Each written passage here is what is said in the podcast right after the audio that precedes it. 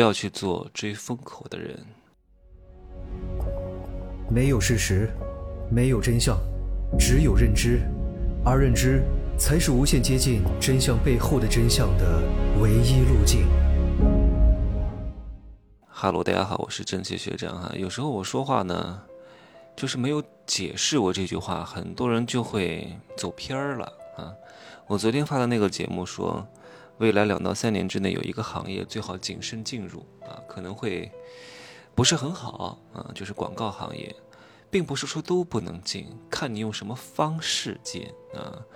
如果你在这个光景当中选择去重新开一家这种中小广告公司，那肯定会阵亡的，因为小品牌自己都活不下去了，也没有什么钱去做营销和推广啊，去找你做什么媒体发布，对吧？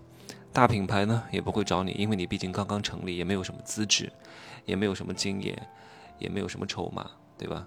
但是如果你要打工，那我觉得你可以进一些中大型的公司，因为反而会因为一些衰退性的增长，给你带来不错的业务量啊，你也会活得相对来说比较滋润。这个就是我讲的同一句话，你用不同的方式进，会带来不同的效果。好吧，然后呢，又有一个粉丝来问我说：“那你说，未来两到三年之内，这个行业不能做，那个行业不能不能做，那你告诉我到底应该做什么什么？”啊，我送给他两个字：夜店。他说：“天哪，我现在年纪大了，当不了小姐了。”呃，问我的这个人呢，还算有点钱啊，是一个事业型的女人，啊，人也非常漂亮啊，她应该听到了，很开心吧？为什么要讲夜店呢？这个一语双关哈。第一呢，我是希望他不要去乱做生意，在夜店好好玩一玩，消费消费，休闲休闲，花不了多少钱的啊。第二个呢，是另外一层含义，就是现在很多有钱人呢，他也不会去乱投资。那怎么去释放他的内心的一些压力呢？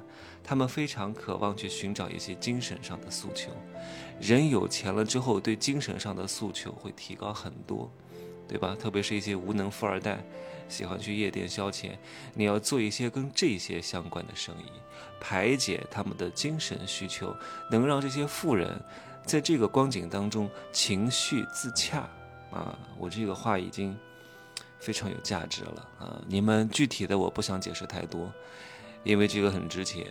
嗯，让他们情绪自洽，精神上得到满足，好吧？来，那我再讲一点，还要做什么呢？就是你思考一下哈，大多数人有钱之后他会去干什么？你看，我不会让各位去追风口，你没有必要去跟这些人竞争啊。嗯，大多数人有钱之后会做什么？哎，你没有追风口，你是追的是什么？你追的是那些追风口的人挣到钱之后会做什么？你比他们更高的一个维度。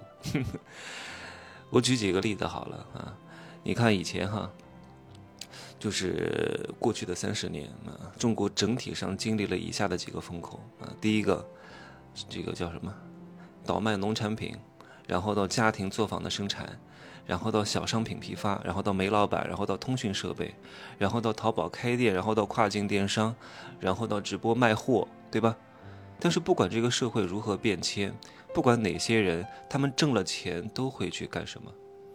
都会去买房子。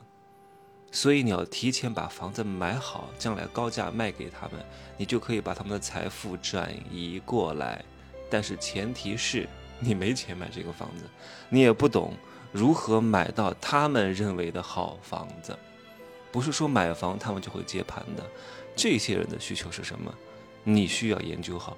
这又是一门大课。又或者，或许还有另外一个路径啊，就是你做一些和奢侈品相关的行业啊。当然不是让各位去做柜姐，就是你的项目能不能和奢侈品挂钩啊？这个东西你自己去思考一下。我不可能把路径都告诉你啊，因为本质上。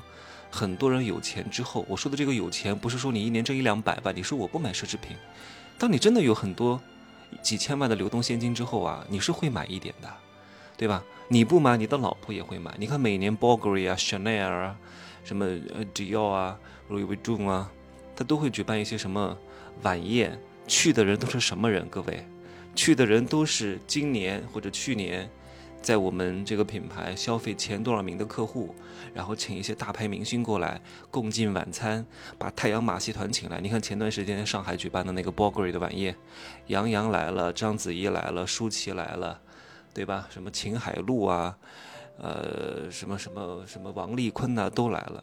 我在小红书当中看到很多富婆啊，都跟他们合影，因为他们消费够高，一年至少得消费。我不说多吧，三四百万得是有的，对吧？你现在因为没钱，你觉得哎呀，我才不买奢侈品呢，那是因为你没钱。你真的有很多钱之后，你是会去买的，因为你没地儿花钱了，能花什么呢？吃吃喝喝花不了多少钱，也没有办法让你找到存在感。那只有通过这种珠宝啊，什么 LV 的这个那个化妆箱啊，那一个化妆箱那么一大摞啊，这什么珠宝箱，很就很高的那个，一百多万啊。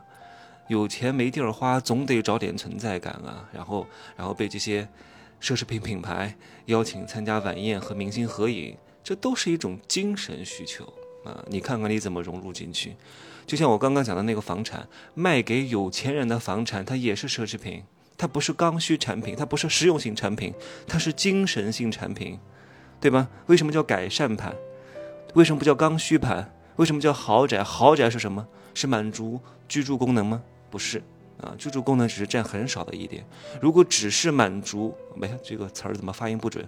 只是如果只是满足啊这种居住需求，那就买一个刚需盘好了呀，能住就行，对吧？地方还可以啊，有活动空间就可以，八九十平米，对吧？人都是渴望在满足最起码的生理需求之后，满足更高一个层次的需求。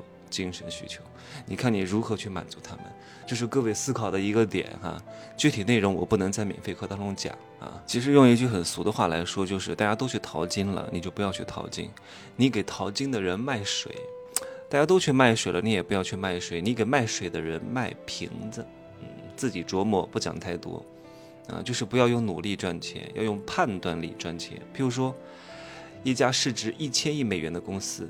如果一个同样有判断力准确百分之七十五和百分之八十五的人过来应聘，公司肯定会愿意多支付五千万、一个亿甚至两亿，来请后面那个判断力为百分之八十五的人，因为多出来仅有百分之十的判断率，但是对这个企业都非常有价值。赚的这个钱远远会高过这个薪资的，这个就是判断力的价值。只不过现在你的基本盘还很小，所以你的判断力呢，多增加一两个点，甚至增加百分之十、百分之二十，对你现在财富的影响的增值，你意识不到啊！你就拿几千块钱、一两万块钱，你的判断力多那么一点点。说实话，你感知不到的，可能也就多个一两千块钱，或者多个几百块钱。但是当你的基本盘越来越大之后，哪怕判断力提升百分之一个点，很可能对你来说一年就是几百万上下的差额。这个各位要提前做好工作的，越是人生重要的决定，越是要花时间去思考的。很多人不花时间去思考，他到底要做什么，就是埋头苦干。对吧？天天跟这个搞好关系，天天跟那个开启一段亲密关系。就像我昨天发了一个朋友圈，说捞男捞女们最喜欢那种蒸蒸日上、事业有成的人啊。你看我又讲到捞男捞女了，很多人很讨厌我讲捞男捞女的，特别是捞男捞女很讨厌我来说捞男捞女的事情，因为他们感觉自己中枪了、受伤了。你不要再讲了，你把那些富人都教聪明了，各位。不是那种富了很久的人哈，是刚刚乍富的人啊，刚刚乍富的人，这帮捞男捞女，对他们来说还是有机可乘的，因为这帮人可能刚刚有点钱，但是脑子不是很清楚啊，没有受过伤，没有上过骗，没有被他们吸过血，所以教训受的还不够多啊，所以呢，让他们有了可乘之机。不过这些人呢，通常来说也不懂得为这些真正的有价值的东西付费啊，所以呢。你也不用太担心啊，这些人呢，通常也不是我的用户群体啊，他们不懂的，他们还觉得自己炸服之后，自己特别牛逼啊，自己是天下第一啊，不用学习了，对吧？以为他们所有的成功都是来自于他们的实力，嗯，大部分都是来自于他们的运气。人各有路，太穷的不要来听啊，你的那点三瓜两枣啊，留着你买点拼多，呃，留着你买点一点点奶茶。买点什么外卖吃一吃就行了，把你养的白白胖胖的可以了，不用学习这么多的。你懂得太多之后啊，行动力跟不上，你会很痛苦的，懂吗？来，我继续讲到这个话题哈，就是捞男捞女呢，喜欢这种蒸蒸日上、事业有成的人。但是这种事业有成的人呢，对捞女不是没有耕地欲望，也不是觉得不够好看，而是嫌弃这段感情太低端、太琐碎，又帮不了自己。见一次之后呢，又要花时间来回掰扯半天，所以宁愿在家里点外卖啊，点咯咯咯、嘎嘎嘎的外卖，呵 呵方便快捷。为什么？因为他们非常清楚啊，就是事业有成的人，他们脑子相对比较清醒啊。在这种亲密关系当中，只会耗能自己。但是很多愚蠢的人、没什么钱的人，很喜欢动不动就跟别人建立亲密关系。说实话，这个亲密关系对他来说没有什么帮助的。我们需要思考，我们应该和谁建立亲密关系，而不是努力的去在亲密关系当中彼此折磨。我们应该多花时间去想，我们应该做什么样的工作，而不是多花时间去做很多工作。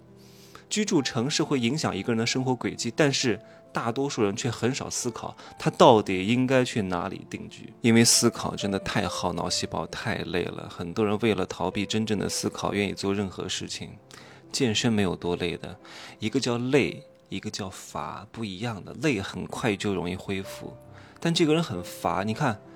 你有时候动完脑之后，你会很累；你讲完话之后，你也会很累，对吧？你做完一场精彩的演讲，特别是这个演讲不是照稿念读哈，是你要照顾观众的情绪，然后你还要积极的调动现场的氛围，你还要学会察言观色，你还要及时调整你的语序，看现场哪个情况不对之后，你要你改变你讲话的思路，这是很难很难的。然后你还要讲话，还要声情并茂，还要精气神合一。你讲完一个两个小时的演讲下来，你会累得不行。除非这个演讲是你练过很多很多遍、讲过几千场的，还好一点啊。你哪怕健身三个小时，可能刚开始累一会儿，你一下子就恢复过来了。你看很多人做健健身器械，对吧？做个一组，休息个三十秒，立刻就可以再做了。但是讲话动脑真的不行，你必须要让大脑充分的休息，思考很累。我一直都说，我不是看不起肌肉男哈。